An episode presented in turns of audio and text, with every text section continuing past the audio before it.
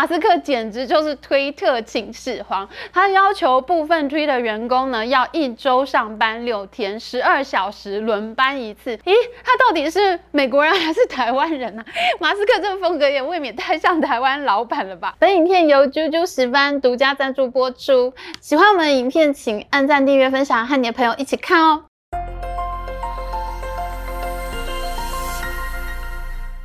Hello，大家好，我是 Amy。今年呢是 Amy 追剧时间开播的第二年。今年一整年，我们真的做了好多精彩的财经话题哦。而我们团队的人呢说，电影有金马奖，电视有金钟奖，那财经呢也应该有一个奖吧。所以呢，今年我们要来颁发二零二二年财经金虾奖。那入围的名单呢，就是我们团队爱选谁就选谁，超任性的啦。今年谁做的最瞎的交易呢，就能获选我们财经金虾奖哦。今年最瞎的并购案呢，我真的不知道选哪一个比较好，因为真的都太瞎了。我真的好爱财经新闻哦，为什么有这么多这么瞎的瞎咖要并购别人，结果把自己搞死，真的太好笑了。那今天我们要推出的第一位入围者呢，获得了我们团队全票通过，真的是不能更瞎了。今年一整年呢，全世界就看着他大闹 Twitter，一开始呢，非要把人家买下来强娶民女，结果等到人家放弃抵抗，又摆烂说不要娶了。中间的剧情无限狗血，最后是在法庭战失利之下呢，终于还是娶了 Twitter。一下子一定要买，一下子又死赖着一定不要买，过程中。各种撒泼打滚，看得一般神智正常的人都快要看到吐血了。到了岁末年终的如今，进了 Twitter 大闹天宫两个月的马斯克，他终于撑不下去了，赶快在 Twitter 上面呢假意办理民主投票，问大家说：大家觉得我应该下台吗？其实他也真的是应该很想落跑了。总共有超过一千万人应该都看不下去这出闹剧了，所以呢，马斯克这一次应该很快就会下台一鞠躬了。本年度财经金虾奖第一名入围者，看看他到底有多瞎。事情的一开始呢，其实是非常爆炸的。就在今年的四月四号，特斯拉的执行长马斯克呢，突然宣布，他已经用二十六点四亿美元的价格成功收购了 Twitter 百分之九点一的股份。天啊，他是不是玩 Twitter 玩太嗨了，竟然要把人家买起来，买了百分之九点一的股权，这可不是小数目。你肯定是要对公司干嘛才会买这么多？马斯克买 Twitter 的消息一出，Twitter 股价立刻暴冲，Twitter 在盘中呢涨幅高达百分之二十七，成交量大增了二十倍，这是 Twitter IPO 之后呢最大的涨幅。在市场轰动之下呢，Twitter 董事会也被惊动了，人家都已经兵临城下，一开牌就是百分之九点一的股权，那该怎么办才好呢？Twitter 董事会的反应呢，我也是非常佩服。他们竟然在隔天四月五号的时候，立刻做出决策，邀请马斯克加入 Twitter 的董事会。但是呢，他有一个条件，就是限制马斯克的持股不能买超过百分之十四点九。那我们从董事会这个反应看来啊，其实 Twitter 的高层呢，他觉得。你买这么多股票，那我也不能不处置你，所以其实我可以邀请你进董事会，但是他其实是不想丢掉公司的，所以呢，他才约定说你的股权不能超过百分之十四点九嘛。其实 Twitter 的高层呢，其实是在防范马斯克把公司整碗端走的，所以呢，他干脆就画一个地盘，让你乖乖待在这个地方，看你要不要就画地自限，以后就乖乖待在这里好了。一开始呢，我听到 Twitter 董事会提出的这个条件，我觉得马斯克绝对不会接受的，因为他都已经买了百分之九十一，他一定是对公司经营有一些想法的，他怎么可能会听董事会的话呢？诶，没想到他竟然同意了，我好傻眼哦，他竟然接受了 Twitter 董事会的邀请，我心想怎么可能？马斯克这次怎么会这么好打发呢？果然，马斯克同意加入董事会，根本就是一个障眼法。他接下来呢，就一直写文骂 Twitter。他说他觉得 Twitter 很烂啊，一直骂公司。果然，接下来马斯克呢就推翻了他先前跟董事会的协议，他决定呢向 Twitter 董事会提出全面收购的邀约。什么百分之十四点九？你讲卡拜小孩子才十四点九啦，我马斯克全都要。他竟然提出了一个四百四十亿美元的邀约，要收购 Twitter 的全部股权。面对突如其来的敌意并购呢，这让 Twitter 董事会当然是非常的反感，他们立刻发动了毒药丸计划，同意呢股东们去折扣购买额外的股份来稀释马斯克的股权，不要让马斯克拿下 Twitter。嘿，你越反抗，我就越想要。马斯克呢，竟然在五天之后呢，就宣布他已经敲定了跟银行团的融资计划。银行团呢，要层层融资给他，一共要给他四百六十五亿美元的贷款呢。事情到了这个地步，马斯克可以说是挟着整个华尔街大型银行的并购融资资金呢，重金兵临城下。Twitter 董事会呢，一开始虽然奋力抵抗，可是马斯克显然是有备而来。他们能够临时调度出来抵抗马斯克的钱呢，其实真的很难跟全球首富加上华尔街华丽银行融资团相抗衡呐、啊。所以呢，Twitter 董事会在抵抗了很短的时间之后呢，就决定弃械投降了。问题是，这个时候马斯克的融资计划却出现了大问题。银行团除了借给马斯克各种类型的并购融资之外呢，马斯克买 Twitter 的钱里面呢，有两百一十亿美元是他准备质押特斯拉股票，他把他手上的特斯拉股票拿去抵押给银行，那从银行借钱出来，把这个钱拿来买 Twitter。其实这个融资计划呢，就引起市场上面很大的争议。首先呢，你要质押特斯拉的股票来买 Twitter，那其实 Twitter 的安危呢，就会很紧密的跟特斯拉的股价绑在一起。你想想看哈，一旦特斯拉的股票大跌，马斯克跟银行贷款的担保品其实就没有那么值钱，因为他能贷这么多钱出来，就是靠他手上这个股票的价值嘛。那当他股票跌价的时候，这个时候呢，银行就会叫马斯克你要再补担保品，或者你要还钱。那要不然的话，银行就会卖出特斯拉的股票。那这样子做的话，特斯拉的股价呢就会再度的下跌，就会变成一个恶性循我本来就是因为你跌价我才卖股票嘛，可是我卖股票，股价就会再下跌。那因为 Twitter 的担保品就是这一批股票，那所以 Twitter 呢，它的价值也就更不值钱。那 Twitter 它的股价也要崩了，这整个过程呢，就变成了一个过度融资的恶性循环。其实简单的解释呢，其实就是马斯克他做这个融资案呢，他的杠杆开得太大了。那这中间呢，一旦有任何一个环节担保品出现问题，那这一整条线上的所有股票都要崩的。所以啦，不只是 Twitter 的股东有疑虑，特斯拉的股东这时候也跳起来了。尤其是在大股东质押股票的时候，通常呢，对股价都不是什么好的消息。大家勿忘国际啊！而且呢，马斯克买了 Twitter 以后，他一定会花时间去整顿 Twitter，他还有时间来管特斯拉的股票吗？所以这时候，特斯拉的股东其实是比 Twitter 的股东还要更疑虑重重的。果然呢，就在四月二十五号，当 Twitter 董事会决定放弃抵抗，他公开接受了马斯克四百四十亿美元的收购邀约的隔天。特斯拉的股价立刻暴跌，市值下滑超过一千两百五十亿美元，而马斯克呢，竟然因此损失了大约三百亿美元的身价。这一次他真的是玩火上身了。你马斯克要花四百多亿美元来买 Twitter，你还没有买到公司，你的身价就先蒸发了三百亿美元。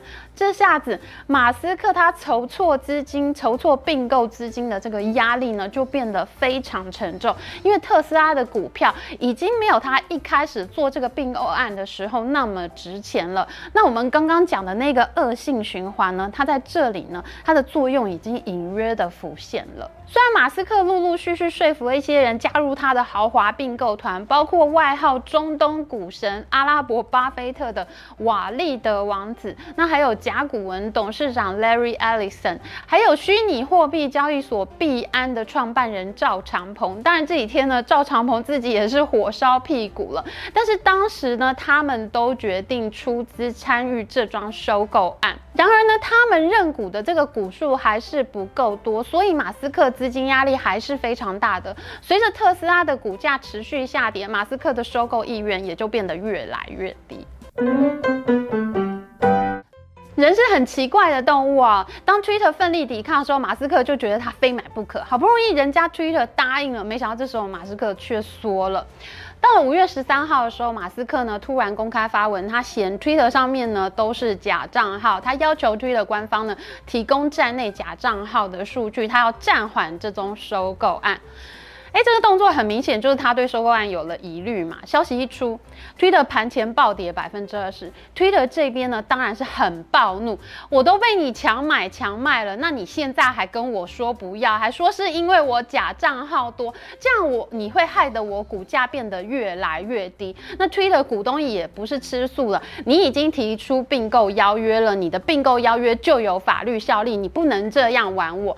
于是呢，就在七月二十号的时候，Twitter 的东呢，就向马斯克发起了集体的诉讼，指控马斯克自从签署并购协议以来，就一再贬低 Twitter，给 Twitter 带来了很大的商业风险，对他们的股价造成了下行压力。他们呢，也要求马斯克必须要严肃履行合约。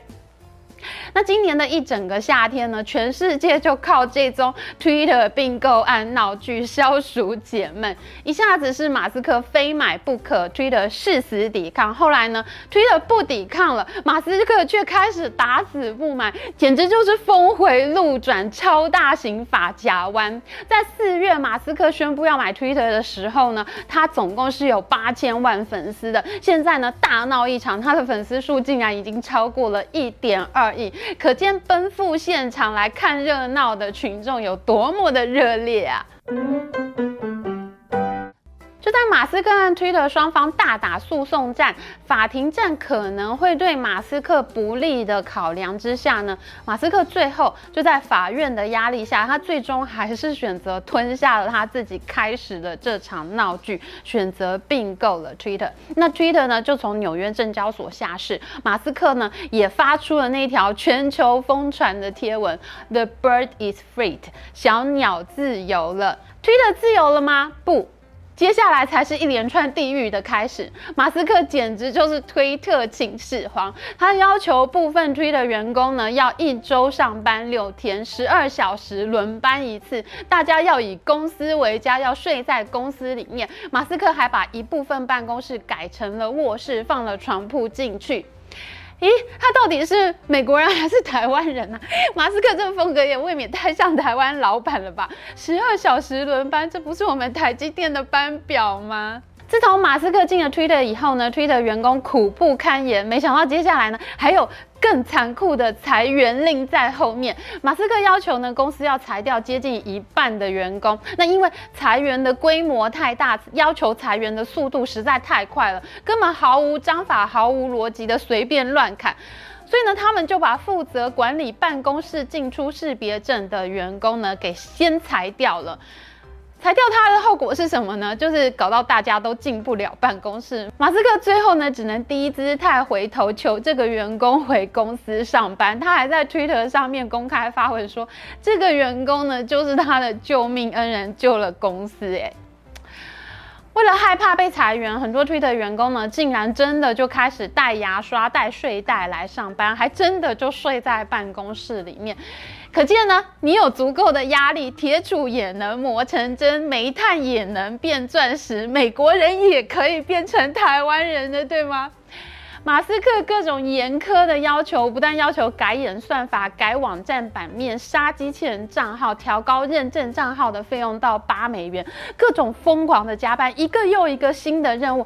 他还一口气开除了对他的新政策有意见的员工，包括 Twitter 本来的执行长阿格拉瓦、首席财务长西格尔、法律事务和政策主管盖德，还有总法律顾问埃吉特。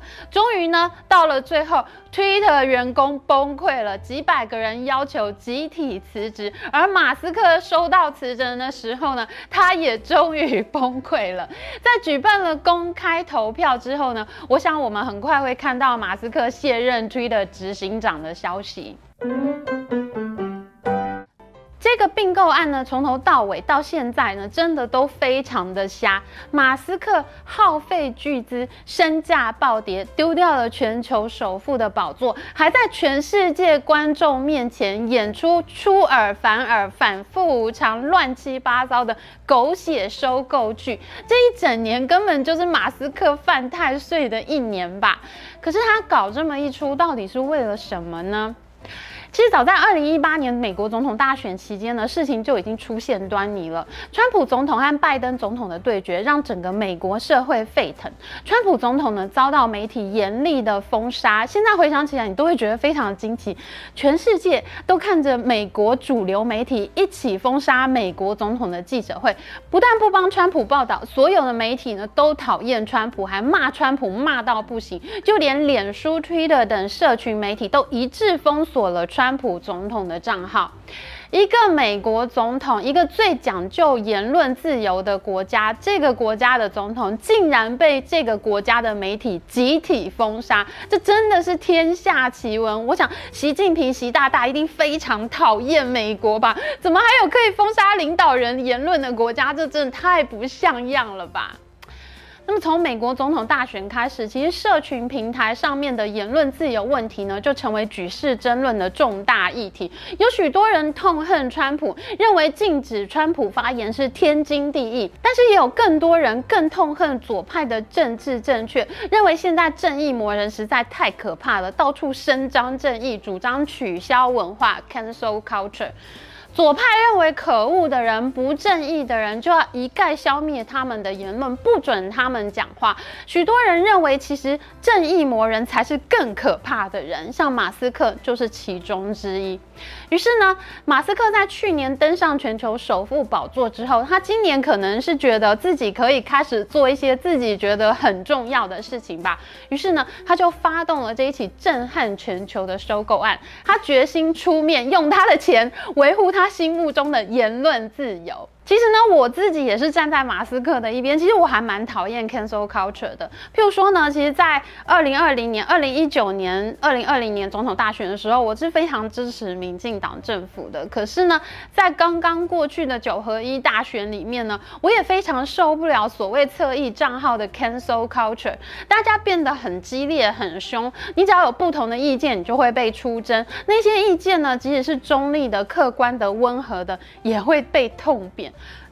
这就让我觉得言论变得很不自由。所以呢，在这一次的九合一大选里面，其实我很少表态，我非常少在自己的脸书上面对个别的候选人或者特定的政党表态，因为我觉得真的非常的疲倦。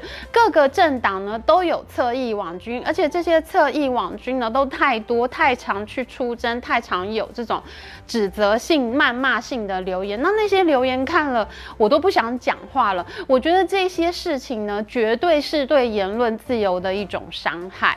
可是，在这一整年里面呢，我们看到，当马斯克自己亲身要上阵处理这个问题的时候，其实也并没有想象中那么容易哦。譬如说呢，曾经有一个 Twitter 账号曾经公布过马斯克的私人飞机行程，那当他接管 Twitter 的时候，就有人问他：“哎，你会不会禁掉这个账号呢？”当时马斯克说他不会。可是呢，马斯克两岁的儿子呢，在最近被疯狂跟踪狂骚扰了。结果呢，马斯克最后呢是改变了心意，他把那个曾经公布他私人飞机行程的账号给停权了，而且他也决定要禁止社群账号曝露其他人现在所在的位置。所以，我们也可以看到呢，马斯克他自己呢，经历了这个并购案里面呢，他其实心态有非常大的转变。虽然这个并购案的过程从头到尾可以说都非常瞎、非常狗血、非常闹。可是呢，其实我自己还蛮期待能够看到马斯克能稍微长大一点、成熟一点，以后不要再做这么瞎的事情，赔了夫人又折兵。那不过呢，我自己的心里也非常期待能够看到马斯克能够逐渐从社群网站的角度出发，融合他自己的言论自由主张，他能够形成一个新的社群网站管理规范。那这也是我非常期待的事情。好的，我们二零二二年财经金虾奖的第一个入围者故事非常精彩。可是接下来呢，我们还有三大超虾并购案等在后面，请大家不要错过追剧哦。喜欢我们影片，请记得帮我们按赞，还有记得按订阅频道加开启小铃铛。我们下次再见哦，拜拜。